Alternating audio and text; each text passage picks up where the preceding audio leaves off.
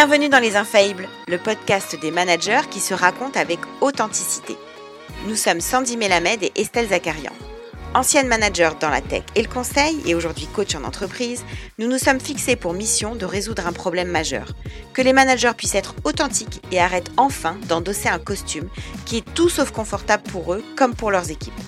Si comme nous vous pensez que manager est un job à part entière qui n'est pas toujours évident, ce podcast est fait pour vous.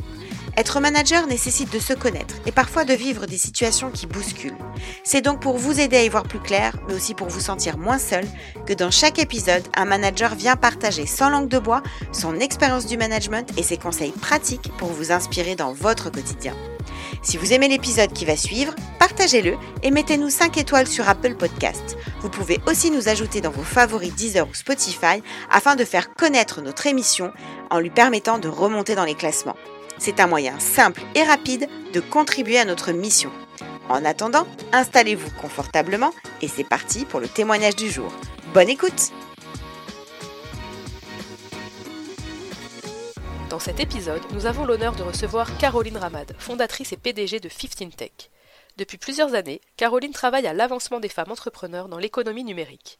Elle était auparavant directrice générale de Willa, le plus grand incubateur de femmes entrepreneurs en Europe, et directrice adjointe du département numérique de la mairie de Paris. Depuis 2018, elle est également membre du conseil d'administration du comité français d'ONU Femmes.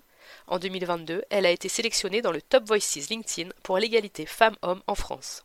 Convaincue que l'avenir de la technologie repose sur les femmes et l'inclusion, Caroline a lancé 15 Tech en 2019, une solution diversité et inclusion pour attirer et fidéliser les talents féminins. Dans cet épisode, nous recevons certes une experte du sujet, mais c'est à la CEO et manager que nous avons voulu nous adresser pour comprendre comment concrètement elle favorise la diversité et l'inclusion dans ses équipes. Après avoir écouté cet épisode, vous devriez être convaincu que l'inclusion est au cœur de la performance et que le manager a une responsabilité et des moyens à sa disposition pour développer une culture inclusive dans son entreprise. Bonjour Caroline, bienvenue dans Les Infaillibles. Bonjour. Donc, on te reçoit, Caroline, aujourd'hui avec un vrai plaisir parce que nous allons parler du sujet de l'inclusion et évidemment du rôle du manager pour la favoriser. C'est un sujet qui nous touche tous, un sujet de société, un sujet dans les sociétés et que nous n'avons pas encore abordé dans ce podcast, alors qu'on sait que ça fait partie des préoccupations des managers. Et si ce n'est pas encore le cas pour vous, chers auditeurs, et que vous êtes manager ou manager, alors il faut vraiment écouter cet épisode jusqu'au bout. on espère que vous allez rester pour écouter cet échange qui va être très riche de, de partage et d'instruction avec Caroline. Alors pourquoi parler de ce sujet avec toi, Caroline? Depuis plusieurs années, tu défends avec ferveur la place des femmes dans la tech. Tu en as d'ailleurs fait la mission de ton entreprise 15 Tech. Et plus largement, tu as des convictions fortes sur l'inclusion et la diversité qu'on souhaitait vraiment voir partagées dans notre podcast. Mais aujourd'hui, c'est en tant que manager, c'est à la manager qu'on va s'adresser pour comprendre comment toi, tu fais en tant que fondatrice et manager de 15 Tech pour mettre en place un management inclusif dans tes équipes. Donc, bienvenue à toi, Caroline. Merci beaucoup pour votre accueil, euh, Sandy et Estelle. Je suis ravie euh, d'aller euh, aborder ce sujet qui me tient à cœur, mais qui, je pense, est un sujet qui mérite d'être décrypté pour aider en fait vraiment les managers. Ça peut paraître complexe et en fait, moi, je veux le rendre simple pour nos auditeurs en deux mots. il y en a certains qui viennent pas du tout de l'écosystème de la tech. Est-ce que tu peux nous présenter ton activité, l'activité de 15 Tech et ton quotidien en tant que fondatrice, fondatrice pardon, et CEO de cette entreprise? Oui, bien sûr. Donc, 15 Tech, c'est une solution de diversité et inclusion qui est là et qui a été créée pour attirer et retenir les talents féminins, les talents féminins dans l'entreprise. Alors, comment est-ce qu'on a développé ça? On a développé deux solutions le Gender Score, en fait, qui est un outil de mesure et d'évaluation pour savoir où on en est sur l'inclusion de genre dans son entreprise, basé sur 54 indicateurs. Et on est les seuls à pouvoir également évaluer cette inclusion de genre dans la tech, qui est souvent le qui pêche dans les entreprises. On évalue ça sur quatre piliers l'égalité salariale, mmh, l'égalité à la promotion de carrière, la flexibilité, également les politiques d'inclusion au plus large dans l'entreprise. Sur la base de ces indicateurs, on est capable de recommander un plan d'action en fait de, aux entreprises afin d'améliorer euh, sur un ou les quatre piliers euh, pour l'année suivante. Et généralement, les boîtes progressent puisqu'on a 6% de, de, score en plus, donc euh, de progression l'année suivante. Mmh on a développé également une plateforme qui aide à sourcer les profils féminins tech à travers l'Europe. On a 30 000 talents qui nous disent ce qui est important pour elles, puisqu'aujourd'hui on avait une femme sur deux qui quittait la tech après 8 ans d'expérience. Et c'est là-dessus qu'on s'est basé pour créer le Gender Score, mais également recollecter ces critères à chaque fois qu'elles s'inscrivent sur la plateforme et on permet aux recruteuses et recruteurs d'aller sourcer ces profils en connaissance de ce qui est important pour elles et également de mettre en avant évidemment ce qu'ils font de bien et de positif par rapport aux politiques d'inclusion en interne. Donc ces deux solutions qui sont mises en place, elles ont vraiment une, une, volonté de rendre un la tech plus inclusive, de faire progresser les entreprises basées sur la donnée et de leur donner évidemment in fine accès au pipeline.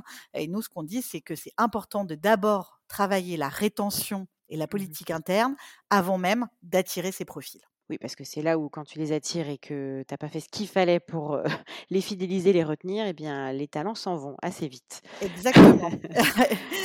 Alors, ouais. Pardon, non, vas-y, je t'en prie. Non, et donc, si je te parle de mon quotidien bah, de CEO, aujourd'hui, on est une équipe de, de 15 personnes. On a été créé il y a, il y a 4 ans.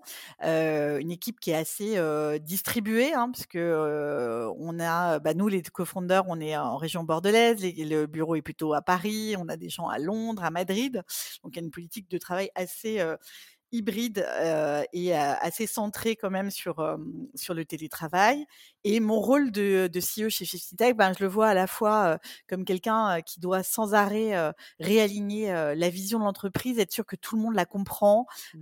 tout le monde est en accord avec elle, hein, tout le monde est aligné avec, avec cette vision, à la fois cette mission, mais également cette vision stratégique. Donc j'ai une fonction à la sans, sans, arrêt de réalignement et je mmh dirais aussi de, de, de coach, d'être sûr mmh que les talents sont là euh, euh, à la bonne place, euh, voilà, et aussi dans la, dans la bonne période de, de l'entreprise. Et justement, puisque tu nous parles de, de ton rôle de CEO, c'est quoi pour toi être un bon manager? Alors un bon manager, pour moi, c'est quelqu'un qui est capable de checker de manière vraiment régulière si l'alignement aux valeurs et l'alignement au job de la part de l'employé est, est, euh, là. Mmh Parce que si vous n'avez pas ça, ben en fait, il n'y a personne qui, qui, vous suit, quoi. Enfin, il y a quelqu'un qui peut juste rester comme ça sur le côté et, et, ne pas se sentir, euh, ne pas sentir pourquoi est-ce qu'il doit travailler, ce qui est le pire. Enfin, je veux dire, donc de vraiment réexpliquer, euh, de, de, vérifier ça. Mmh et si c'est pas là, ben de réexpliquer la mission, le rôle dans l'entreprise, pourquoi, et puis peut-être in fine, c'est aussi savoir si parfois on, a pu recruter quelqu'un à un moment donné et c'est plus le bon endroit aussi pour cette personne. C'est aussi accompagner cette personne à se dire, bah, écoute, qu'est-ce qu'on peut faire soit dans l'entreprise de différence s'il y a l'opportunité, soit moi je conçois aussi le rôle de bon manager d'être capable de coacher la personne sur sa carrière et se dire que si c'est plus le bon moment à cet endroit, ben, essayer de l'aider aussi à évaluer ce qu'elle peut faire ailleurs. C'est intéressant la manière dont tu expliques toi, pour toi, c'est quoi être un bon manager, parce que je pense que la plupart du temps, la réponse qu'on a à cette question, on n'a que des bonnes réponses évidemment, parce que c'est chacun vient avec sa réponse et qui il est aussi en tant que manager. Mais on nous parle souvent du côté opérationnel, écoute, quotidien. Et là, tu projettes vraiment le manager dans un rôle qui, qui est un peu plus macro en fait, et qui connecte plus avec la vision de l'entreprise, la mission de l'entreprise, les valeurs de l'entreprise, et aussi pour l'après finalement, et coacher la personne dans sa carrière dans son ensemble? Oui, enfin là c'est la vision macro. Évidemment, au quotidien, on vient revérifier ce qui a été fait ou pas, mais je pense que ce check, il est mmh hyper important. je dirais tant pour le manager que pour pour la personne qui est managée. Et si tu l'intègres pas dans ta matrice en fait de management, ben en fait tu peux te concentrer sur des tâches opérationnelles et louper pourquoi éventuellement la personne n'atteint pas, je veux dire, ses mmh. objectifs, mmh. ou pourquoi est-ce qu'il y a un décrochage, tu vois, par mmh. rapport à une fonction, un rôle qui est peut-être plus nécessaire aussi à cet endroit-là? Donc je pense qu'il faut arriver à manager ces deux points-là. c'est hyper important. Mais je pense qu'on va y revenir à travers l'interview parce qu'il y a, il y a des, des éléments qui vont se connecter avec tout ça très clairement. Qu'est-ce qui te rend le plus fier en tant que manager? Je dirais quand quelqu'un me dit qu'il est hyper aligné avec ce qu'il fait. Enfin, tu vois, je veux dire quand on qu'il est fier de ses résultats, qu'on a réussi à, à, atteindre quelque chose ensemble qui a fonctionné et que on peut se célébrer quoi tu vois? Je pense qu'on célèbre pas assez et donc oui, célébrer un succès commun, tu vois, un objectif qu'on s'est fixé ensemble et on y, on y est arrivé, ben ça, je trouve ça, je trouve ça génial. Euh, un autre point, c'est effectivement quand tu un collaborateur qui va potentiellement à un moment donné décrocher sur quelque chose, d'avoir identifié le point clé du décrochage et tout d'un coup, paf, revoir la personne repartir, euh, avoir compris, tu vois, d'avoir été vraiment dans une logique euh, euh qui n'était pas euh, que ah c'est du mauvais travail, ça marche pas, mais d'avoir essayé de mettre les mots et les clés pour que ça reparte, tu vois et de voir la personne repartir et, et, avoir compris et que ça lui était utile, tu vois, que ça a été un feedback hyper positif dans le sens de être utile pour la personne, parce que positif ça peut être un feedback négatif en fait, mais qui a un impact positif.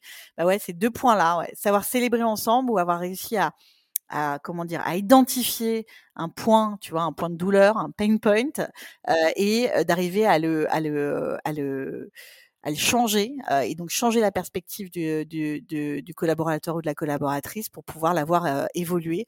Je trouve ça hyper euh, ouais, gratifiant en tant que manager. Alors, tu nous as parlé, Caroline, d'alignement dans ton introduction. Et l'inclusion est probablement une façon de faire en sorte que les collaborateurs soient alignés avec les valeurs, la mission de, de l'entreprise. J'aimerais savoir pourquoi c'est important pour toi aujourd'hui de nous parler du management inclusif? Alors, je pense que si on regarde, on va dire l'univers de la tech, on, a vécu en très peu de temps. Enfin, je dirais, on a eu trois grands moments. On a eu un moment où on a mis tout le monde chez soi avec des outils à distance et, et,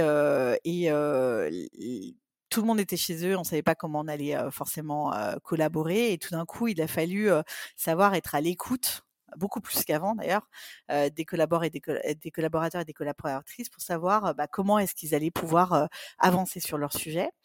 Et accompagné de ça, on a vécu une phase, ce qu'on va dire, de d'hyperscalabilité, d'hypergrowth, avec deux années folles en termes de, de, à la fois valorisation de start-up où il a fallu qu'on embauche. Parfois, j'avais des clients qui embauchaient jusqu'à 200 personnes par mois. C'était vraiment des, des onboarding, on va dire, massifs. Et la troisième période maintenant, c'est, ben, on a eu plus de 400 000 euh, on va dire, licenciements dans la tech, dans, et, donc pas mal de gens sur lesquels les entreprises se sont resserrées sur des effectifs plus réduits, dans lequel la performance est au cœur de tout ça. La performance quand vous êtes à distance, la performance quand vous embauchez des tonnes de gens pour atteindre des résultats, et la performance quand on est de nouveau très peu et qu'on nous demande une rentabilité aujourd'hui très, à très très court terme et du résultat. Bah, je dirais que ça, sans l'alignement des équipes, à aucun moment c'est possible si on n'a pas regardé les critères de diversité et d'inclusion dans son entreprise parce que c'est le critère, le critère numéro un pour que les entreprises, que les, comment dire, les collaborateurs et vos employés se sentent de manière, comment dire, se sentent alignés, mais se sentent en sécurité pour pouvoir aller exploiter le meilleur d'eux-mêmes, vous donner les meilleures idées. Et, donc, c'est au cœur de la performance dans tous les cas. Donc, le, cette capacité à mesurer le degré d'inclusion dans lequel on est et qui se mesure par des critères comme la sécurité psychologique ou la sécurité physique et la, la, question de l'alignement avec son job ou l'alignement aux valeurs de l'entreprise, ces points-là, ils sont clés aujourd'hui pour faire que vous atteignez de la performance. Or, ce qu'on a vu, c'est que bah, quand on était à distance, parfois on a eu des questions de, prise de contrôle avec plein d'outils qui étaient mis en place parce qu'on n'arrivait pas à faire confiance. Or, on a pu démontrer que les équipes étaient aussi très performantes à distance et pourtant dans des conditions très flexibles. Dans le cas de, de ce qu'on a appelé l'hyperscalabilité, je pense que ce qu'on a à chaque fois sous-estimé, c'était l'humain. On avait des gens qui étaient onboardés de manière massive, sans savoir qui allait être leur manager, même parfois les missions arrivaient, le temps d'arriver dans l'entreprise. Comment voulez-vous que, faire qu'une personne qui arrive là, qui est complètement paumée, qui ne sait pas qui va le manager ou qui découvre que c'est quelqu'un d'autre, qui ne comprend pas quelle va être sa mission dans l'entreprise, vous délivre de la valeur? C'est quasiment impossible. Et quand il ne vous reste plus que quelques personnes que vous avez estimées stratégiques et que du coup vous pressionnez comme des malades, comme des citrons, encore une fois, pour atteindre une, rentabilité à court terme, sans avoir parié sur le fait que ces gens-là, il y avait le niveau de confiance nécessaire, mais également la place nécessaire pour eux pour pouvoir réaliser leur potentiel. Et eh bien là, vous voyez à quel point, si vous voulez, ces critères-là sont essentiels à la performance de l'entreprise. Donc, ce que je veux dire comme message, c'est que dans tous les cas, on nous parle de performance, que ce soit quand il s'agit d'être à distance pour vérifier si ça allait marcher, quand il s'agit d'onboarder des tonnes de personnes et on était incapable d'évaluer justement l'impact des gens par rapport à ça. Et maintenant qu'on est très peu, en fait, l'humain, c'est crucial. C'est au centre de tout. Et vous ne pouvez pas attendre de vos collaborateurs qu'ils soient et créatifs et performants si ils ne se sentent pas alignés avec ce que vous faites. Voilà. Alors, juste en, introduction et pour être sûr qu'on parle tous de la même chose, tu as cité les, tu as parlé de diversité, d'inclusion. Est-ce que tu peux nous rappeler les définitions? Il y a peut-être d'autres mots d'ailleurs sur lesquels tu veux revenir sur la définition. Alors la diversité, c'est votre capacité à aller, comment dire, recruter des personnes qui sont différentes, donc pas des clones, pas que des hommes blancs surdiplômés qui viennent de la même école.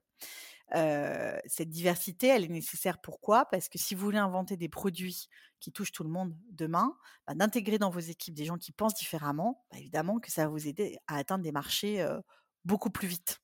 je donne l'exemple de en, canon dramatique de l'Apple Watch quand ils ont été lancés. en Europe, bah, les poignets des femmes étaient plus petits que les, hommes et peut-être les femmes qui l'avaient évalué, tu vois, aux États-Unis. Ça marchait pas, ça gigotait. Donc, on n'avait pas évalué la bonne cible, tu veux, dans les entreprises. Et peut-être qu'ils en manquaient aussi pour pouvoir arriver à avoir ce degré d'efficacité sur, sur le marché. Donc, la diversité, c'est cette capacité à attirer des profils différents dans votre entreprise qui vous aideront aussi à adresser des marchés plus globaux pour vos produits. L'inclusion, c'est une fois que vous avez attiré des profils issus de la diversité, bah, vous devez être sûr que, que tout le monde va pouvoir fonctionner ensemble. Ça veut dire que vous avez mis en place une culture, on va dire, on va qualifier d'inclusive, et qui permettent à tout un chacun de pouvoir s'exprimer, d'exprimer ses idées librement, de pouvoir apporter toute sa valeur, parce qu'il y a la place nécessaire et dans l'entreprise pour pouvoir y arriver. Et j'y rajouterai une notion, une dernière, qui est celle du, de l'équité.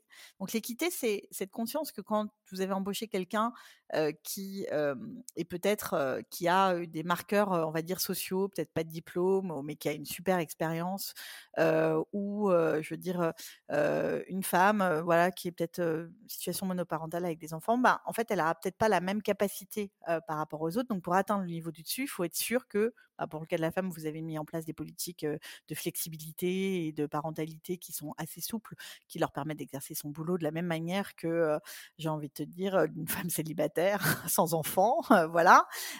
et, de l'autre côté, ben, quelqu'un qui n'a pas de diplôme, qu'on va pas sans arrêt ramener à cette question de non-diplôme sur lequel on a valorisé que son expérience, par exemple. Donc ça, c'est la notion qu'on n'a peut-être pas tous les mêmes échelles, si veux, de base, pour pouvoir aller atteindre chacun le niveau de manager ou de chief of staff, etc., dans l'entreprise. Voilà. Et souvent, l'acronyme qu'on utilise pour ça, donc vous pouvez voir, c'est DENI, donc Diversity, Equity and Inclusion. Merci d'avoir posé les choses de cette façon. maintenant, on va pouvoir rentrer dans le vif du sujet. On peut avoir l'impression que finalement, les politiques de diversité, d'inclusion, sont des politiques qui se traitent à l'échelle de l'entreprise. C'est relatif à la culture, relatif au RH, j'allais dire. Moi, ce que j'aimerais comprendre, c'est selon toi, quelle est la responsabilité du manager dans tout ça? Alors, le manager, il est clé. Euh, il est clé parce que, euh, comme, euh, n'importe quel humain, en tant que manager, on est, on est biaisé, que ce soit un homme, une femme. Donc, le premier, la première échelle d'analyse quand tu es manager, c'est de vérifier ton niveau de biais, en fait, par rapport. ça peut être par rapport à n'importe quoi, hein, par rapport aux femmes, par rapport aux hommes. tu vois, et une femme d'ailleurs, par rapport à une femme, peut être biaisée aussi. et je pense que déjà d'avoir cette première étape qui est de, de, de, de, tester en fait son niveau de biais et, ou d'être conscient qu'on a des biais déjà, ça nous aide à, être un meilleur euh, un ou une meilleure euh, manager. Donc ça, ça dépend pas de l'entreprise pour le coup. il y a beaucoup de choses aujourd'hui euh, qui dépendent des managers et qui sont pas forcément réévaluées. On a eu d'ailleurs assisté à un grand mouvement qui est de reporter complètement la fonction RH d'analyse, notamment au niveau des promotions, sur les managers. Ça nous est arrivé, par exemple, bah, des entreprises qui voulaient avoir plus de femmes, mettons managers ou exécutives, et on s'est rendu compte que les femmes étaient extrêmement ambitieuses, hein, même après 15 ans d'expérience dans la tech, si tu veux, mais que c'était les ressources internes qui étaient d'ailleurs centralisées autour de la fonction managériale qui leur faisaient baisser le niveau de confiance, et c'est-à-dire qu'elles n'avaient pas les, possibilités d'y aller. Donc un bon manager, euh, et un manager, on va dire inclusif, c'est quelqu'un qui a connaissance de ses biais et qui, quand il fait une performance euh, de, de, revue euh, de performance annuelle, fait attention de ne pas utiliser certains mots qui aujourd'hui sont des mots qui déprécient les femmes, ou alors d'intégrer des, dans l'assessment, par exemple. Je vous donne un exemple. des hommes qui sont collaboratifs, ça va être noté positivement, par exemple, dans une, dans une performance annuelle, parce que, bon, on va supposer que l'homme est moins collaboratif, tu vois, et que donc, quand il l'est, c'est super. Enfin, c'est un vrai assess. Une femme, elle est par défaut collaborative on a une, une, manière, euh, euh, c'est inné pour nous. Donc, en fait, ça ne va jamais être cessé. Quand tu as une femme qui est très collaborative et que ça a apporté un vrai plus euh, dans l'entreprise, ça, c'est pas cessé. En revanche, on a des mots et des qualificatifs sur, par exemple, trop émotionnel, trop agressive, trop, on est un peu toujours trop quelque chose, qui là vont, vont intégrer parfois dans tes performances annuelles, te baisser euh, ta note, alors que ça va pas être les mêmes critères sur lesquels on va évaluer euh, les hommes.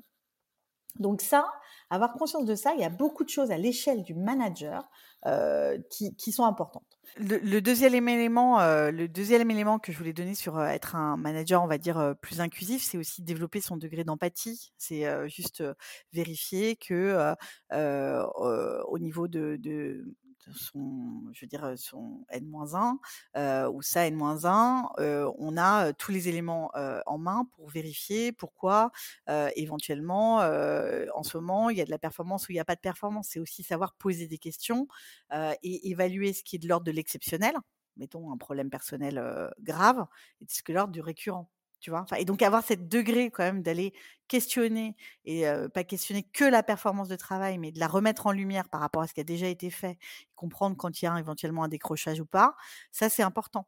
De, vraiment prendre ces éléments en main et d'avoir de développer cette culture aussi de l'empathie par rapport aux personnes qui sont managées. Je pense que c'est aussi crucial pour arriver à réaliser d'ailleurs nos objectifs en commun et c'est aussi développer cette culture du feedback.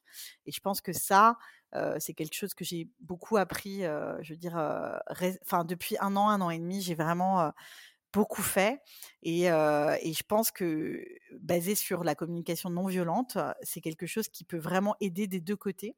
Et je dirais à la fois savoir le formaliser, le feedback, et on pourra peut-être revenir dessus, mais également le recevoir. Moi, je dis à tout le monde que, que d'ailleurs, que ce soit un ou une stagiaire, n'importe qui dans l'entreprise est en capacité de me faire un feedback. Et je dédie des moments, donc soit parce que j'ai un one-on-one, et ça, je l'ai gardé avec l'ensemble de, mon équipe, un mensuel quand c'est pas quelqu'un qui est en direct avec moi, et un hebdomadaire quand c'est quelqu'un qui, qui est en, enfin, je veux dire, en reporting direct avec moi c'est hyper important de garder cette capacité d'écoute par rapport au feedback. C'est plein de signaux aujourd'hui très importants. Euh, je sais pas, il y a des moments où je peux être aussi plus stressée, je peux, je peux, je peux aussi révéhiculer mon stress de manière trop importante sur l'équipe, ce qui va aussi affecter notre performance. Il faut que je le sache, il faut que je sois en capacité de le réguler. Donc, Donc voilà, il faut avoir cette capacité d'écoute et de réception aussi de feedback et pas seulement d'émission. Donc là, ce que j'entends, c'est que finalement, le manager a toute sa responsabilité dans l'inclusion et la diversité parce qu'effectivement, à son niveau, peu importe la culture de la boîte, à son niveau, il y a déjà des choses qu'il peut faire. Et tu nous donnes trois leviers vérifier son niveau, son niveau de biais, développer son degré d'empathie et savoir formaliser le feedback. Est-ce qu'on peut revenir là sur chacun de ces trois leviers Vérifier son niveau de biais, concrètement, quand tu es manager, comment tu fais? Parce que comment tu as conscience de tes biais? Mmh. Alors, à l'échelle de l'entreprise, euh, évidemment, il y a plein de choses à mettre en place. Hein. On peut mettre en place des tests. Nous, on vient de sortir euh, en option, tu vois, du gender score quand on constate qu'il euh, y a vraiment des trop, trop mauvais résultats au niveau du, soit des gender data dans la progression de carrière, soit l'étude au niveau du, plan de carrière. On leur suggère un, test qu'on a mis en place qui est un mélange de plusieurs méthodologies, MBTI, test Harvard. Donc ça, c'est quelque chose qui permet de savoir où est sur les six biais principaux qui existent, les, mmh, comment dire, où est-ce que tu te situes, où est-ce que tu peux mettre de l'effort au niveau de l'entreprise. À titre individuel, tu peux tout simplement passer le Harvard Implicit Test. C'est un test qui est gratuit, qui te permet de. Mmh, donc, si tu es un CTO, par exemple, Chief Technical Officer, tu peux tester ton niveau de biais, même de femmes et sciences, tu vois, voir si, si, tu, si tu les vois très très loin, c'est que peut-être, tu, parce que tu as fait une école d'ingénieur avec des hommes, tu as une présomption d'incompétence des femmes dans la, dans, les, dans la carrière scientifique parce que tu penses que si elles n'ont pas fait des écoles, c'est qu'elles ont moins d'intérêt et donc elles ont, in fine, ça devient une de, d'interprétation à la compétence, par exemple. alors que si tu étais né en Tunisie, tu aurais un autre biais, tu associerais plus les femmes et sciences parce que en fait, il y a 50% de femmes dans la tech là-bas. Donc ça, c'est hyper important de, faire ces tests-là. Donc, bah, Harvard Implicit Test, c'est gratuit. Ok, on mettra les liens. voilà, et à l'échelle de 50, on a développé là, on vient de sortir, on le sort et on commence à l'implémenter en janvier, un test qui va te permettre de tester l'ensemble de tes managers, femmes et hommes, et également les managers par rapport à, à leur test. Ça enverra un test personnalisé à chacun des managers et en anonymisé à, l'échelle du groupe pour voir où est-ce qu'il faut mettre de l'effort de formation et surtout retester après. Nous, ce qu'on voit, c'est qu'il y a beaucoup de trainings qui sont mis en place. Hein, donc, euh, euh, on va euh, traîner sur plein de sujets. et derrière, il y a zéro test pour voir ce qui a été, je veux dire, compris, pas compris, mais surtout implémenté. Est-ce que ça a réduit le biais ou pas? Et ça, c'est important de le faire avant et après. Ok, super intéressant. On mettra le lien de, ce test pour nos auditeurs. Sur développer son degré d'empathie, est-ce qu'il y a des... Concrètement, ça veut dire quoi? Ben, ça, c'est, je veux dire, c'est des soft skills, mais c'est, je pense que une bonne méthode, c'est de regarder tout ce qui est autour de ce qu'on appelle l'écoute active. Pratiquer l'écoute active, ça veut dire être en capacité de se mettre à écouter, mettons, la personne qu'on manage et d'écouter. donc là, on peut lier au feedback, hein, mais c'est développer une capacité d'écoute des signaux faibles et ensuite de pouvoir engager la conversation dessus et laisser la personne pouvoir s'exprimer librement lui poser les bonnes questions. Donc ça, c'est important. donc ça, c'est le développer, on va dire, son degré, son degré d'empathie pour arriver à mieux identifier. Donc c'est vraiment du soft skills. Hein. Pour moi, c'est, c'est moi par exemple, je parle beaucoup. Je peux couper la parole, ce qui est très mauvais. Donc je me force, par exemple, à mettre mon, mon par défaut mon micro en mute je donne un exemple concret, hein, euh, où je vais vraiment aller écouter et je l'ouvre pour poser une question, pour pouvoir aller réécouter, etc., etc. Donc, tu vois, je pense que je suis d'une nature très empathique, parce que j'écoute quand même beaucoup et les signaux faibles et, et ce qu'on a à me dire, mais parfois, je connais mes défauts et donc je vais aller mettre en place des petites techniques aussi pour m'aider à corriger certains points et être encore plus en écoute active pendant une meeting, à une réunion, par exemple. Et si je comprends bien, en fait, être en écoute active et savoir formaliser et recevoir, parce que tu as précisé recevoir le feedback, c'est ce qui va te permettre d'identifier si la personne se sent ou pas inclus dans l'entreprise? Oui, en partie, oui, bien sûr. C'est quelqu'un qui par exemple, qui, qui est plus en capacité de vendre parce qu'il ne croit plus au truc, enfin au produit. Il faut que tu le saches. Parce que toi, c'est peut-être quelqu'un qui s'est mis en mode démission, tu vois d'éviction, on va dire, consciente, dans le sens, il est mis de côté, ça s'appelle le quiet quitting, tu sais. Mmh, démission mentale, un peu, mentale, tu vois, qui s'est mis en démission mentale. Mmh. La, responsabilité, c'est de dire, bah, écoute, si tu crois plus, on a deux options. bon, bah, déjà, qu'est-ce qui se passe pour que tu crois plus? Donc, déjà, un, ça te permet de mieux comprendre peut-être des problématiques internes très graves dans l'entreprise. Et puis, le deuxième point, c'est de dire, bah, peut-être que, effectivement, c'est, y a peut-être été au bout d'un cycle. Donc, soit on imagine un autre cycle ensemble, soit, soit peut-être que c'est mieux pour toi de, d'évoluer dans un autre, tu vois, secteur. Donc, c'est pas, c'est pas ne pas être inclusif que de voir, de réaliser aussi qu'une personne n'est peut-être plus à sa place à un moment donné et de comprendre en quoi tu es responsable, en quoi l'entreprise est responsable et en quoi, après, le troisième point, bon, bah là, si c'est pas, c'est très personnel, bon, bah c'est un autre point. Mais ça, il faut que tu puisses le décortiquer. Et le seul truc qui t'aide à le décortiquer, c'est bien comprendre et bien analyser ses feedbacks. Toi, concrètement, en tant que manager, qu'est-ce que tu fais, intentionnellement ou pas, d'ailleurs, parce que peut-être que tout n'est pas intentionnel, hein, mais qu'est-ce que tu mets en place pour t'assurer d'avoir un management inclusif? Alors, on a plusieurs trucs qu'on a mis en place à l'échelle de 15 Tech. Donc, tous les quarters, donc tous les trimestres, on envoie euh, ce qu'on appelle euh, le. Alors, désolé pour l'anglicisme, mais je vais traduire. Donc, on appelle ça le Sense of Belonging euh, Survey. Donc, c'est un, c'est un, c'est un questionnaire sur le sens d'appartenance à l'entreprise. Donc, on vérifie l'alignement aux valeurs, l'alignement au job, le niveau de stress, parce qu'on a quand même une responsabilité en tant que manager, c'est de n'emmener pas nos, salariés au, burn-out, tu vois. Donc, il faut que je l'évalue. le, on évalue également le degré de sécurité psychologique et physique. Donc, si jamais on a un problème, tu vois, de, harcèlement, évidemment, on a des questionnaires hein, qui viennent me reporter directement si jamais il y a un problème, mais je l'évalue quand même, tu vois, enfin, être sûr que, que ça va bien. J'évalue aussi la culture, comme on a beaucoup de culture en remote, notamment pour les personnes qui peuvent parfois être en distanciel. Euh, je vérifie euh, euh, s'ils se sentent bien, si on a fait les efforts de communication nécessaires ou s'ils décrochent. et et j'évalue aussi le, sentiment d'égalité au, au, salaire et si les gens ont appris quelque chose, le sentiment de plus apprendre. Donc voilà. Donc en gros, j'évalue, il y a huit questions en tout on s'est fixé un objectif qu'il fallait qu'on soit supérieur à, à 4 sur 5, donc les rates sur 5, hein, du moins au plus. et pour l'instant, on est toujours à plus de 4,3. Enfin voilà, on progresse avec toujours un point noir pour l'instant, parce que comme on est très petit et que bah, c'est toujours très, très challenging, tu vois, le niveau de stress, c'est le point sur lequel je fais le plus attention. Les questions qui sont posées Ouais. C'est quoi? Ah bah c'est je te dis, c'est est-ce que tu es aligné avec ton job? Est-ce que tu es aligné avec les valeurs de la boîte? Est-ce que qu'est-ce que tu est-ce que tu on est on est assez notre culture remote est assez comment tu l'évalues positivement ou négativement? C'est-à-dire que si tu te sens trop isolé ou moins isolé, il faut que je les reprenne, mais quel est ton niveau de, stress par rapport à ta charge de travail en ce moment? Et est-ce que tu te sens en sécurité chez 15 Tech?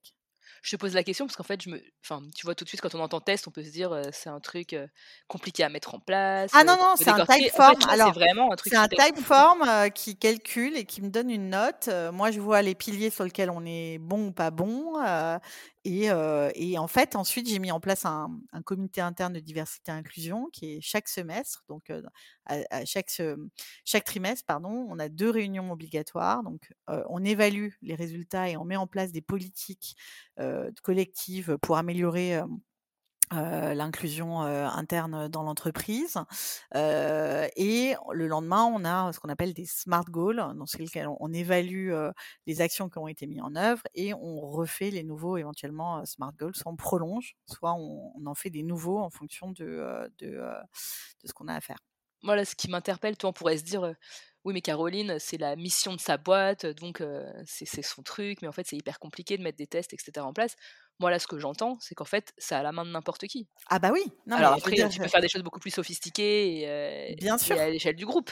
Mais c'est ce qu'on dit, nous, c'est que si tu veux, quand tu es très petit, au démarrage, qu'est-ce que tu peux mettre en place qui ne coûte rien du tout? Bah, Exactement. déjà, donc tu prends un, Typeform ou même si tu un Google Doc, on s'en fout, Google Sheet, tu vois, avec Form, Google Form, voilà, avec ton, avec ton abonnement ou si tu es sur Teams, il y a aussi des surveys sur Teams.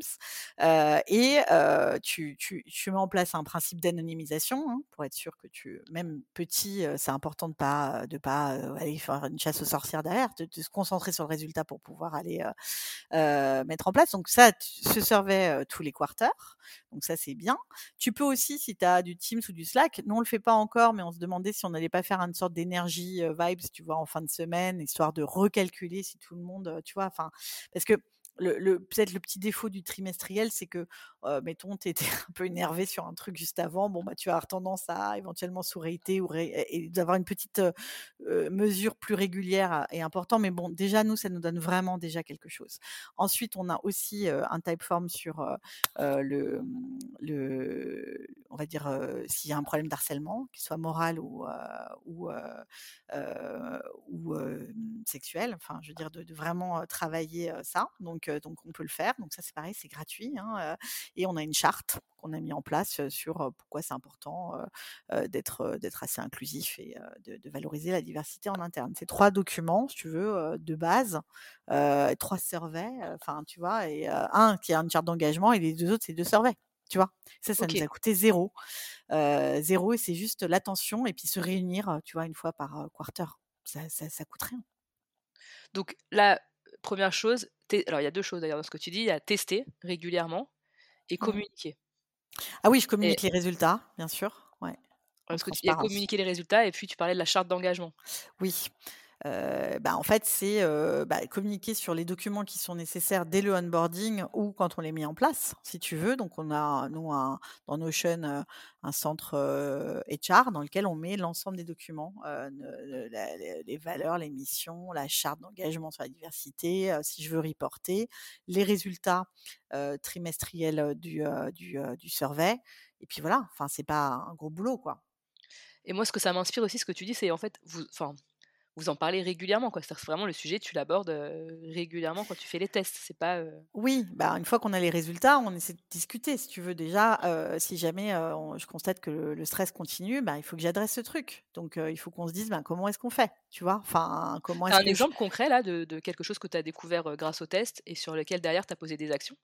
Oui, alors sur, j'ai eu sur la culture en, en, remote, en télétravail, où il y en a qui constataient un peu d'isolement quand ils étaient loin. Donc on a vraiment considérablement revu nos process de communication. Donc dans les channels publics, alors on a fait deux choses. Donc on a mis donc les channels publics où c'est obligatoire de décrire du coup ce que tu as fait et de, de, que tout le monde puisse suivre. Donc pas de conversation en DM là-dessus. Enfin, sauf si tu as un questionnement avec ton manager, un point que tu traites, ça c'est pas public.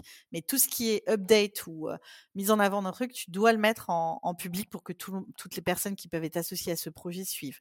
Et ensuite, on a passé des, des OKR au Smart Goals, parce que les OKR à l'échelle de la petite boîte, ça marchait pas bien. Et donc les Smart Goals, donc c'est c'est des, des, objectifs qui sont mesurables, qui sont achevables et enfin achievable, c'est comment tu dis, tu, enfin en tout cas qu'on peut achever, atteignable. pardon, merci, c'est horrible le franglise, et, et, et, avec une, une, date, si tu veux, de fin, dans lequel on se met tous en, en, donc tu as, as, un responsable de la tâche et tu as des sous-tâches qui sont attribuées en interne, dans lesquelles on peut soit en créer d'autres, soit déjà suivre celle-là parce que c'est le plan qu'on a défini ensemble. Ça, ça nous a permis d'amener vachement de transparence et beaucoup plus de clarté, si tu veux, et de pas switcher parce que tu as une conversation ou une autre, tu vois, sur un projet.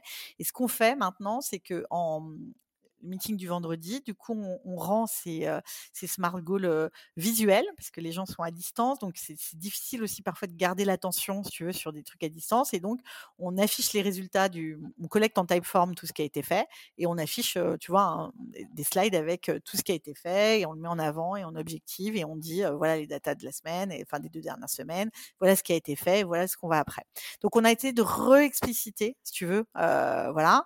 Quand on a eu un problème par rapport à la l'alignement par rapport, au job. On a revu toutes les job desks, et on s'est dit, bah, peut-être qu'il y avait quelque chose qui n'était pas clair, assez clair dans la dans la mission et dans les valeurs. Donc on a recontribué sur une nouvelle échelle de mission et de valeurs de 15 Tech et en intégrant, les employés, là-dedans et quand on a recalculé, bah, on avait considérablement progresser maintenant et on, et on réévalue après chaque meeting. On fait juste un petit typeform pareil. On regarde si on est aligné en termes de com, en termes d'objectifs, etc. Et là, on a atteint des résultats de 8, 5 à 9 sur 10 en ce moment. Donc, on a des NPS.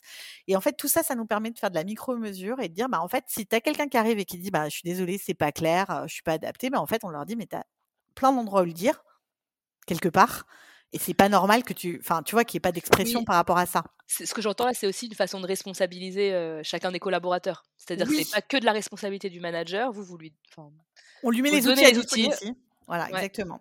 Et, et, ça, c'est hyper important parce que ce qu'on avait constaté quand même dans la culture, quand on avait fait un workshop sur la culture, c'est que tu avais un besoin à la fois d'autonomie et en même temps, on nous demandait un petit peu la dictature, si tu veux. Donc, on était un peu perdu sur, bah, en fait, qu'est-ce qu'il y a à mettre en place? Et en fait, ce que nous demandaient les collaborateurs et les collaboratrices, c'est des, règles claires, un cadre dans lequel ils puissent exprimer, tu vois, bah, du coup, je veux dire, leur génie, quoi, pourquoi ils avaient été embauchés, et ensuite qu'on puisse le recommuniquer de manière claire tu vois?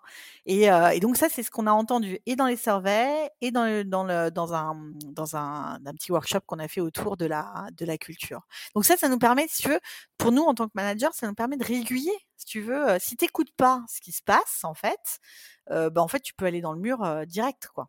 Avec du coup des complaintes qui sont des complaintes en DM, euh, qui sont non exprimées, qui te ruinent la culture de la boîte, juste, ouais, en message privé en message, privé, donc voilà. Sur les, outils de, de, de, messagerie instantanée type Slack. voilà, exactement, Teams ou WhatsApp, n'importe quoi. Moi, je, je, évidemment, je ne regarde jamais ce genre de message, tu vois ce que je veux dire. Mais ce que je veux dire, c'est que tu as des bruits, tu as des rumeurs qui se créent, même des tout petites équipes.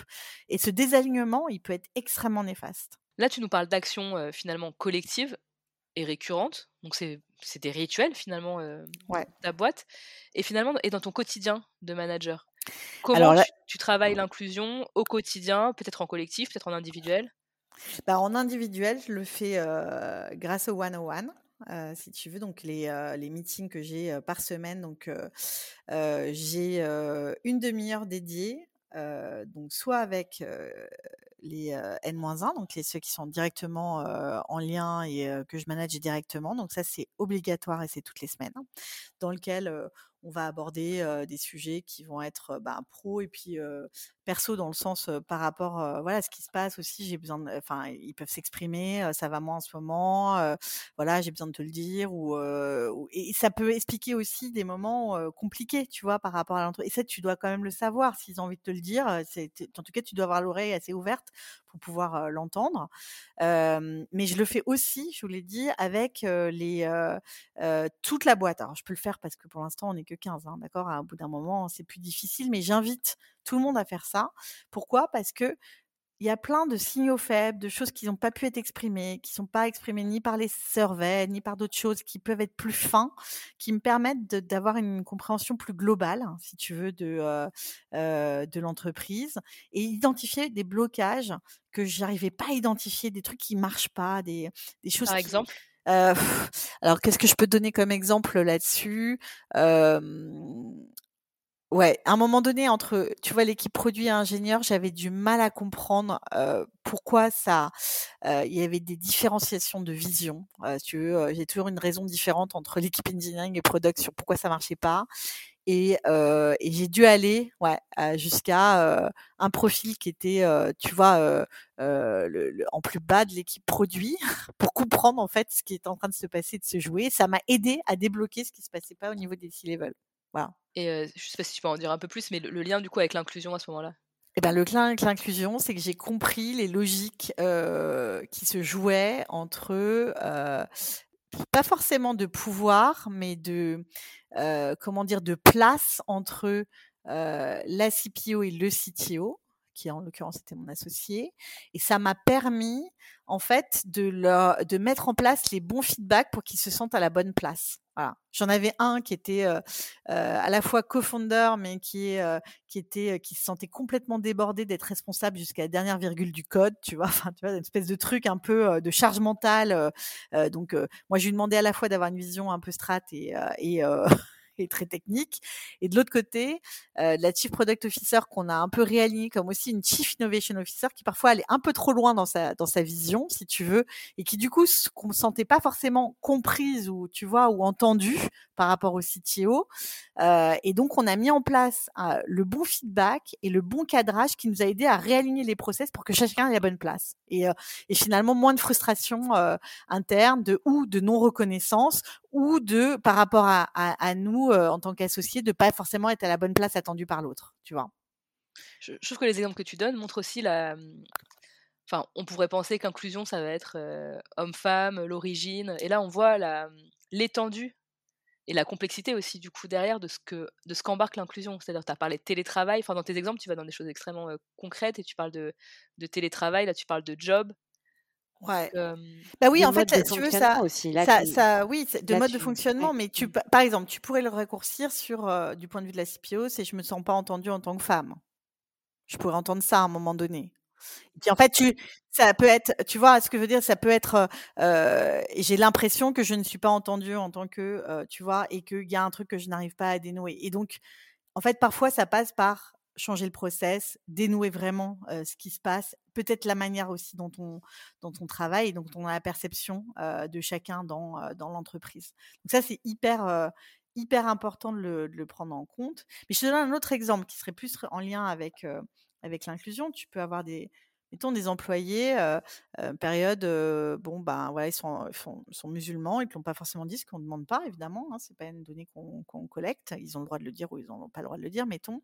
il y en a qui vont dire, ben, peut-être qu'ils savent que quelqu'un est musulman dans l'équipe, tu vois. Et, et, la question, c'est de se dire, ben, en fait, est-ce que pendant la période juste du ramadan, tu as fait gaffe, tu vois, à juste envoyer un message à tout le monde, de vérifier que on fait vraiment hyper gaffe pendant cette période-là à potentiellement offrir plus de flexibilité dans les horaires de travail ou comment dire vérifier qu'il n'y a pas une perte d'énergie extrêmement forte quand tu fais un one-on-one avec la personne qui ne sont pas très très fatigué, tu vois, et, et d'avoir permis, si tu veux, sur cette période-là, une adaptation nécessaire et d'avoir, en tout cas, moi, ce que j'ai fait, c'est que j'ai envoyé un message à l'ensemble de l'entreprise en disant, bah, reminder, c'est euh, la période du Ramadan, donc dans ces cas-là, les trois recommandations faites à l'ensemble des managers, que d'ailleurs que vous pouvez aussi adresser à vos clients, c'est faire attention à mettre en place plus de flexibilité dans le travail, donc peut-être permettre des horaires décalés, c'est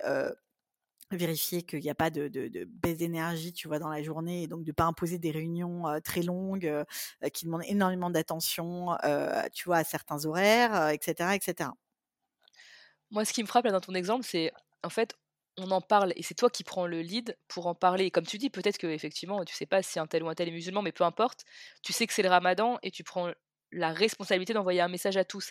Et ça, ça fait écho à ce que j'ai pu rencontrer en coaching. Et ça me fait penser. Alors, on n'était pas sur le cas de, la religion, mais c'était sur le cas d'un handicap, où finalement le manager n'était pas à l'aise pour en parler, il n'était pas à l'aise pour poser le sujet sur la table, de peur que la personne, enfin voilà, de peur que, que ce soit un sujet sur lequel la personne n'ait pas envie d'aller, mais là j'entends d'une façon détournée en fait, tu, voilà, tu, tu prends le lead de, de, poser les choses sur la table et d'en parler. Ouais, et de poser le bon cadre. Pourquoi est-ce qu'on pourrait pas parler des choses? Tu vois, ce que je veux dire, c'est que je pense qu'à force d'avoir des non-dits ou de ne pas poser la question, et puis, je veux dire, si on a des doutes, posons la question, tu vois? Je dis, mmh. soit par le biais de ce que je fais, c'est-à-dire un, un, questionnaire semestriel dans lequel tu peux intégrer ce que tu veux comme question. Hein. Tu vois ce que je veux dire? C'était libre des, des, questions que euh, sur lesquelles tu as envie d'interroger pour obtenir des réponses. Euh, et, euh, et, une fois que tu poses la question, c'est qu'est-ce que tu fais avec ces. comment dire? Que ce soit en one-on-one, que ce soit via un survey, c'est qu'est-ce que tu en fais Tu vois? Comment est-ce que tu te sers de ça pour piloter ta boîte et comprendre que, en tout cas, si tu as des, vraiment des super mauvaises notes, bah, la probabilité que ta boîte performe, elle est proche de, de zéro, quoi? J'aimerais aller là, dans cette deuxième partie d'interview plutôt sur les difficultés, parce qu'effectivement, quand on parle, ça a l'air assez. Je sais pas si c'est simple, parce qu'on sent que derrière, il y a quand même une complexité, il y a une écoute hyper forte, et, et tu prends en compte vraiment chacune des spécificités des uns et des autres. Mais voilà, qu'est-ce qui a, pu être compliqué pour toi dans ce management inclusif? Quelles sont les difficultés que tu rencontres, les points de vigilance qu'il faut que les managers aient dans leur quotidien? Alors, je dirais, donc à l'échelle, alors nous, on a une problématique qui est étant une boîte qui pratique, enfin qui est sur le sujet de l'inclusion, on va attirer des gens qui sont potentiellement extrêmement activistes sur ce sujet. Alors, le risque pour moi, et je vais l'évoquer de manière transparente sur le risque de, l'inclusion, ça serait de dire là où en fait on est censé être juste faire que toute personne qui rentre dans l'entreprise, qu'elle soit gay, lesbienne, voilà, de couleur noire, sans diplôme, parce qu'elle a été embauchée, juste elle est là, elle est à sa place et elle n'est pas remise en question par, par pour ce qu'elle est. Tu vois ce que je veux dire? Donc on ne pose pas, on le renvoie pas ni à sa couleur de peau, ni ni à son nom de diplôme, ni tu vois, enfin tout ça, c'est j'arrive et je suis traitée à l'égal des autres. Tu vois, je me sens pas mal parce que je suis potentiellement je, je voilà d'une orientation sexuelle différente différentes Donc ça, c'est la base. Le risque, c'est que tu es en place, tu es mis en place un, système où tu as des communautés qui vont vouloir être plus puissantes que d'autres. Donc, et donc là, moi, je vais, oui, je peux évoquer ce, cas-là parce que c'est un cas qui est, qui est sur lequel moi maintenant je suis extrêmement vigilante. Mais sur une très petite équipe, on était à l'époque quoi, on était oui six salariés. J'avais deux personnes qui qui se revendiquaient queer. Donc bon, bah, nous, de toute façon, enfin voilà, très bien. si, elles, enfin, si elles veulent le revendiquer, elles le revendiquent. Si elles veulent pas le revendiquer, elles le revendiquent pas. C'était pas ça le, sujet. Donc nous, c'était une non-question. c'est, c'était un critère de, de diversité qui pouvait être librement exprimé et, et c'était top. Il n'y a pas de sujet. et en fait, je me suis retrouvée avec genre des mmh, employés qui me dit bah on allait se faire un apéro et et en fait je me suis sentie pas à l'aise parce que en gros bah moi je suis je suis hétéro et elles m'ont dit que bah, une, femme ne pourrait être accomplie que si elle était lesbienne et que donc j'avais pas découvert mon vrai mon vrai moi interne. donc si tu veux cet extrême là bah moi je, je veux dire du coup clairement, j'ai réaffirmé que l'inclusion, c'était pas de dire que tout le monde devait être gay si il y en avait deux qui étaient gays ou ou si tu es hétéro dire qu'être gay c'est une c'est une hérésie et que tu vois tu, dans les deux sens en fait c'est choquant. Ou que tu as une personne mettons d'une d'une communauté qui va être particulièrement opprimée qui va dire bah au nom de ce truc là parce que je suis particulièrement je subis beaucoup plus de biais bah en fait tout ça est beaucoup plus grave et donc l'entièreté de l'attention de l'entreprise doit être portée sur moi-même. Et donc je ne peux pas comprendre le fait d'un, par exemple, d'un homme qui est sans diplôme et qui a dû quand même se faire lui-même, qui viendrait d'une catégorie, voilà, d'un quartier populaire, un quartier politique de la ville et qui a dû quand même se, faire lui-même, quoi. Enfin, sans, réseau, etc.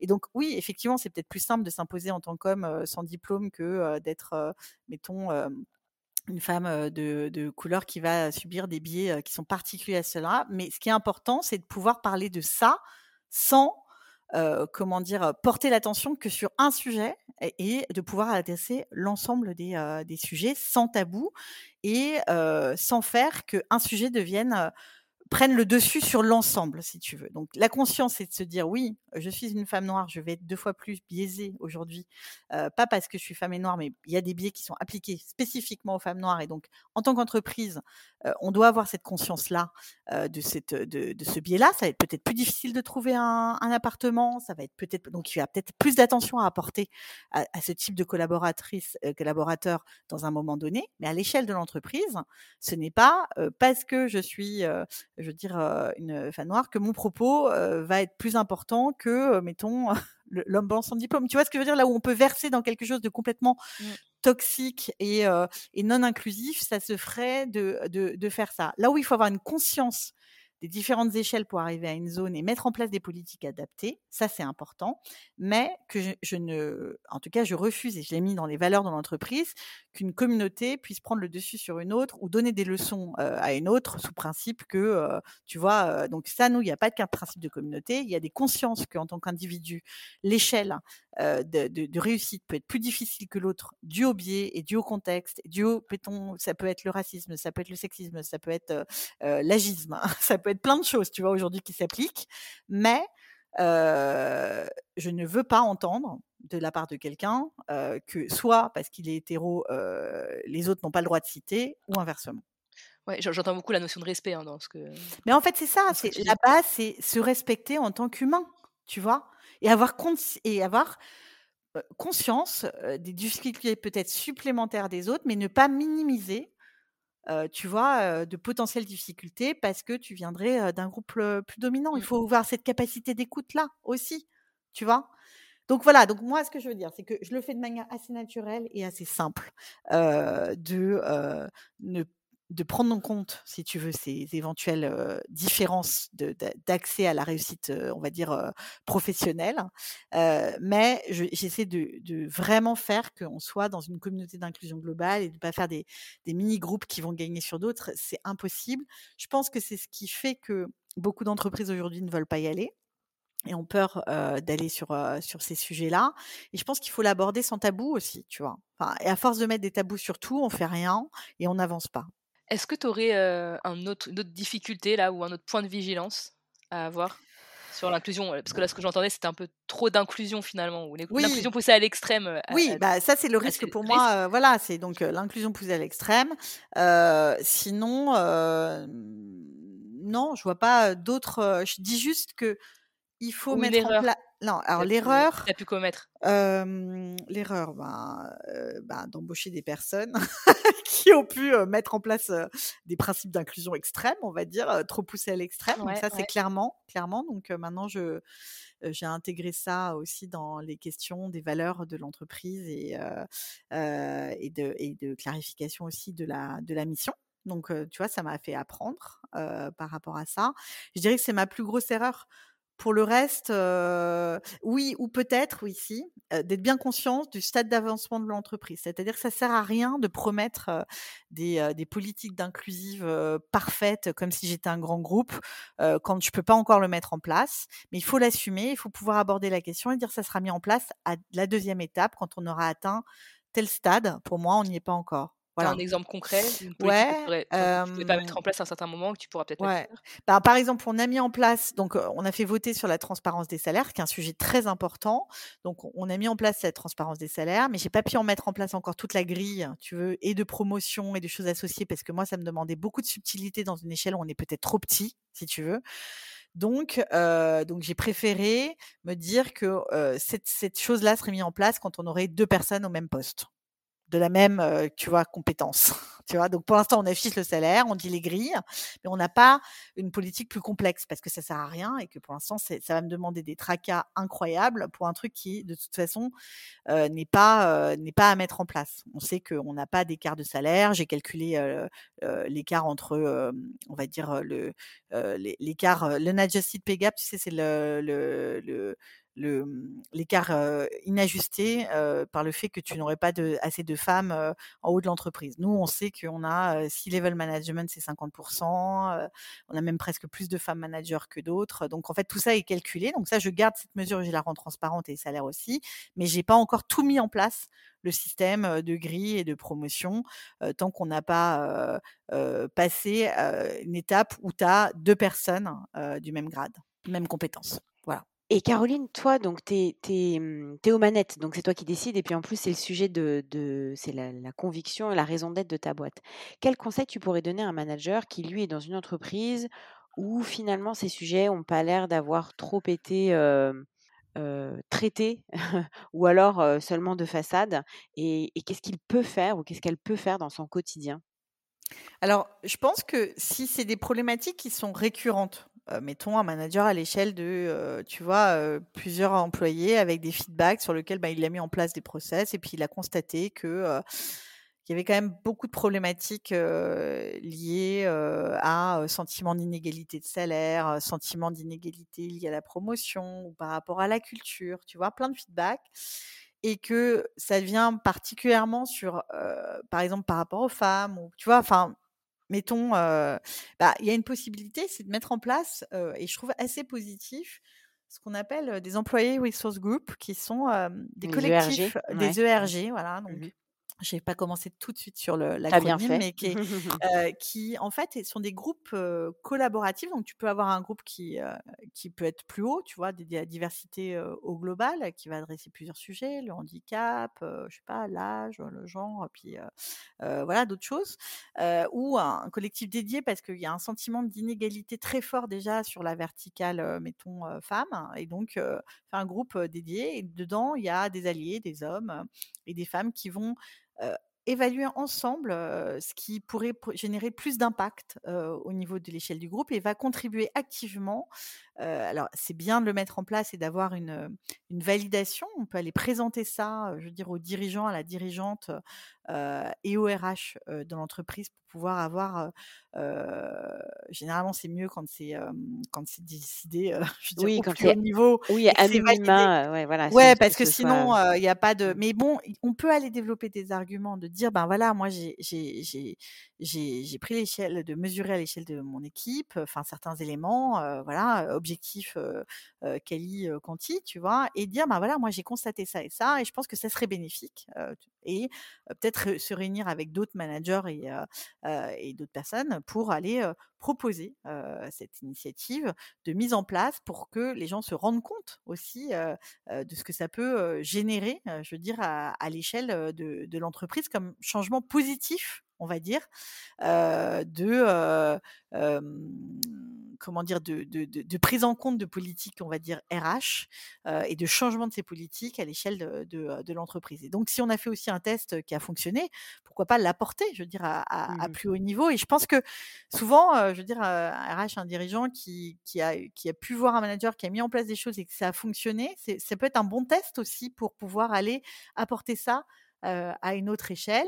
L'impulsion du groupe, c'est toujours bien parce que, heu, ça ça montre qu'on est ensemble dans une, heu, dans une problématique. Évidemment, s'il y a pas d'écoute heu, au au plus haut niveau, il se passera rien quand même, hein. Enfin, on va se le dire, c'est que c'est que parce que, heu, tu tu peux être responsable de ce que tu as à l'échelle de ton entreprise, mais si les objectifs qui viennent d'en haut ou la manière dont c'est perçu, la manière dont c'est mesuré, heu, ne changent pas, bon, bah, tu auras mis en place des choses qui qui vont pas avoir, heu, une une grande, heu, comment dire? Tu vas t'épuiser aussi. Enfin, je veux dire, heu, il est probable que, tu tu puisses aller faire un élément de levier.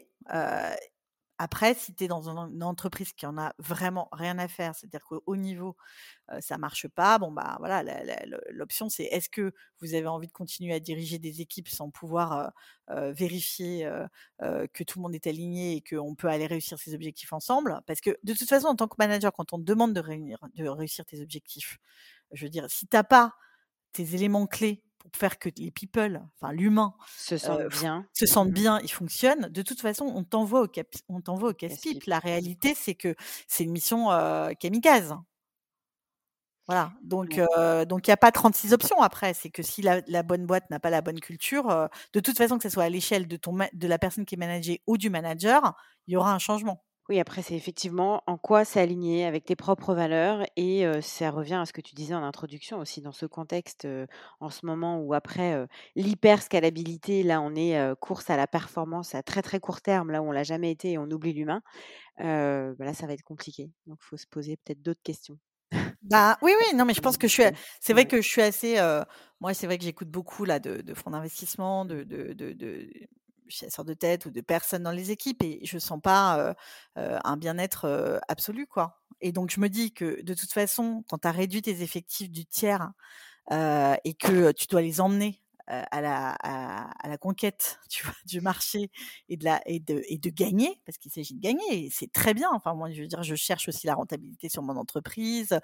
Heu, je veux dire, heu, la question, c'est est-ce que tu vas nous emmener tu les emmener tous au casse-pipe et de toute façon, heu, tu emmèneras la boîte aussi? Enfin, tu vois Mmh. ce que je veux dire? Euh, Ou est-ce que euh, on le fait ensemble euh, et on trouve les solutions ensemble, qui donc toutes les que tout le monde prenne en, en, en mette en place les bonnes les bonnes métriques internes, etc. pour pouvoir y arriver Ou c'est juste la cravache et le Mmh. tu veux Ouais. Je je pense pas qu'on va y arriver comme ça.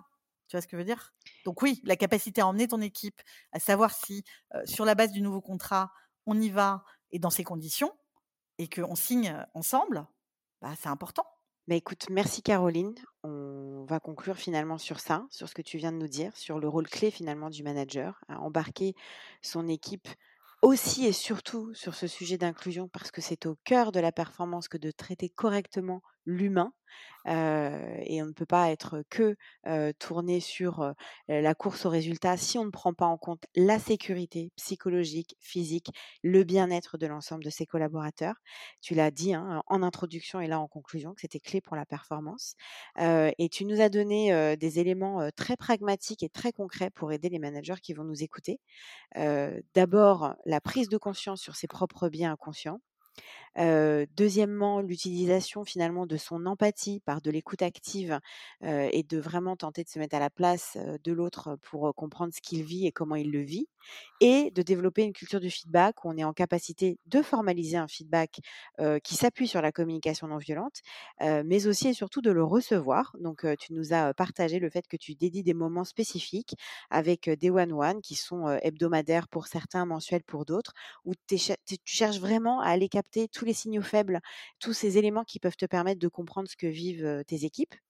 tu nous as partagé aussi le fait de mettre en place un questionnaire qui permet très simplement d'identifier finalement où est le, sens le sentiment d'appartenance de chacun, où est-ce qu'il se situe sur une échelle de 0 à 5 avec huit questions, j'ai noté huit questions Ouais. qui permettent ça, donc ça c'est top. Et le fait de définir des objectifs avec le framework qu'on appelle SMART, qui permet de bah, s'appuyer en fait sur des objectifs clairs avec une charte d'engagement, avec beaucoup de communication et de transparence sur ce qui est fait dans l'entreprise. Donc moi j'ai retenu à un moment donné, tu nous as dit, il faut parler, il faut poser le bon cadre. Et si on a des doutes, posons la question finalement de comment se sentent les gens dans l'entreprise sur les sujets d'inclusion. Exactement. Bien résumé, j'ai pas tout résumé, mais j'ai tenté d'en ressortir. Vraiment bien résumé, je trouve. Hein. Bon. Franchement, Bah, c'est bien. écoute, eh ben, écoute, si déjà avec si nos auditeurs peuvent repartir avec ça, je me dis que ça peut être top. donc merci à toi pour ce partage. On arrive sur nos questions de fin que nos auditeurs connaissent. la première question que j'ai pour toi, c'est si tu avais un conseil à partager pour un manager qui démarre. Posez-vous la question de savoir quel manager vous voulez être. Donc, Mmh. connaissez-vous vous-même? Connaissez-vous vous-même. une chose que tu ferais différemment si tu devais regarder ton parcours de manager dans le rétroviseur? Euh, eh bien, je pense que je, je, je, je, dirais plus vite. Justement, j'aurais fait le test de savoir quel manager j'étais. Je pense Mmh que de la même manière, euh, on a besoin de différents types de managers. Tu veux, as le manager Oui. qui range bien la chambre, tu as le manager qui va être plus créatif. as le- Enfin, ça, c'est comme quand tu constitues ton équipe. Quoi. Euh, et donc, euh, je pense que si tu veux, on a tous des points de force et des points de faiblesse. Et, euh, et donc, de, de bien exprimer qui on est par rapport à bah, son N-1 ou N-1, ça fait qu'il n'y a pas non plus des attentes qui vont être démesurées de la plaque, ouais. ou, Mmh. ou non, non répondues parce que c'est pas tes, tes skills, parce Mhm. qu'après tout, tu vois, enfin voilà. Et, et ça, c'est hyper important de le Mhm. faire très tôt, si tu veux, euh, parce que ça développe aussi cette relation euh, de, de, de confiance et de compréhension de qui on est, quoi. Enfin voilà, Mhm. si tu attends de moi que je te fasse des bullet points tous les jours de qu'est-ce que tu dois faire, de machin, hein, bah, je ne vais pas être ce manager-là. Mm. Donc Ouais. le, le contrat de confiance quand je t'embauche, c'est de te dire bah aussi, voilà qui je suis, euh, comment je suis. Euh, et donc si ça ne matche pas parce que tu as besoin de quelqu'un qui, par exemple, euh, j'ai envie de te dire ça se passe aussi au niveau de l'embauche, mais quelqu'un qui a vraiment besoin d'une checklist euh, tous les jours, et il y en a, hein, tu vois, dire c'est leur mode de fonctionnement, c'est important de le savoir au moment où on signe ensemble. Parce que tu- vas avoir des incompréhensions ou alors de comprendre que c'est le besoin de l'autre et voir dans quelle mesure tu peux le mettre en place. Tu vois ce que je veux dire? Qui, qui non plus te demande pas un effort surhumain. Mm. Et, Ouais. euh, et ça, c'est important parce que je pense qu'il y a beaucoup de mismatch dans la relation manager-manager en raison de ça. Parce que Oui, l'un ne sait pas euh, quel est, euh, comment tu fonctionnes ou comment l'autre fonctionne. ouais, parce qu'on a envie de remplir en fait, les cases, on a envie de cocher les cases et faire plaisir et être parfait et et s'oublier et on Ouais, s'oublie, ouais. et on rentre pas des ronds dans des carrés. Exactement et donc une une, heu, pour finir, une source d'inspiration que tu conseilles à nos auditeurs? Alors oui, j'ai lu un bouquin qui m'a vachement aidé au niveau du recrutement euh, et euh, justement je pense qu'il y a beaucoup de choses qu'on fait pas au moment où on recrute, c'est vraiment de s'interroger de qui on a besoin, à quel stade, tu vois, et de et de et de pour ne pas être biaisé, de mettre en place, si tu veux, les les mêmes questions pour tous. Et donc j'ai lu euh, ce- cette méthode qui est euh, Who the Ha Method for Hiring de Josh Smart et euh, Randy Street, qui t'apprend vraiment à recruter à la fois des A players, ça veut dire euh, des gens Mmh qui vont vraiment être des, des gens qui vont euh, t'aider dans tes différentes phases de boîte à, justement réussir. Mais en fait, tu as beaucoup qui vient de toi. En fait, parce que la, la- la planète est, est, est plein de gens différents, tu vois ce que je veux dire? Et en fait, ta capacité à bien savoir ce que tu veux, à le mettre en place, des questions qui décrit, euh, qui vont pouvoir tester euh, ce que tu veux mettre en place euh, et poser les mêmes à tous et toutes. Oui, Euh, et ensuite, important. Mmh. scorer, bah, en fait, euh, moi, ça m'a aidé à être moins biaisée aussi. Parce que parfois, j'avais envie, tu vois, c'est normal. Je veux dire, je, je vous l'ai dit, tout le monde est biaisé. Euh, donc, pour me débiaiser et pour ne faire euh, euh, moins confiance que à mon euh, sentiment, on va dire. L'instant, c'est important. Il y a un moment donné, quand il y a un gros doute, il n'y a pas de doute. Je pense que ça, c'est quand même quelque chose qui reste. Le doute, il n'y a pas de doute. En revanche, on peut être amené à prendre des mauvaises décisions parce que on veut voir dans l'autre, dans ce qu'il a fait comme, euh, enfin, tu vois, euh, parcours ou autre, ou ce qu'il te dit. Si tu l'as pas bien évalué par rapport à ce qu'une autre personne t'a dit sur la même base de questions, euh, te tromper. Mmh. Euh, et donc ça, ça m'a beaucoup aidé. Donc Mmh euh, voilà pour. Très, très vrai et je je te rejoins sur le le besoin d'avoir u une base de questions qui est la même pour tous les candidats que tu reçois. Sinon, c'est sûr que tu fonces tout droit dans les dans les biais inconscients. exactement. Merci mille fois Caroline, c'était riche, c'était, heu heu, extrêmement intéressant. Moi, j'ai bu tes paroles, heu et et vraiment j'ai adoré. Donc on te remercie d'avoir pris ce temps de partager, dans notre podcast, ce sujet, de l'inclusion et on souhaite plein de bonnes choses à 15 Tech pour l'année à venir, voilà. Merci mille fois. À Merci très bientôt Caroline. Salut Sandy, À merci bientôt, merci beaucoup Caroline. Cet épisode vous a plu? À vous de jouer maintenant. Pour cela, rien de plus simple. Ajoutez-nous dans Apple Podcasts, Deezer ou Spotify dans vos émissions préférées. Mettez-nous un like ou un commentaire sur les réseaux sociaux. Et surtout, si vous voulez une équipe de managers au top dans votre boîte, demandez à votre RH de nous appeler et partagez notre épisode avec vos collègues. À bientôt sur les Infaillibles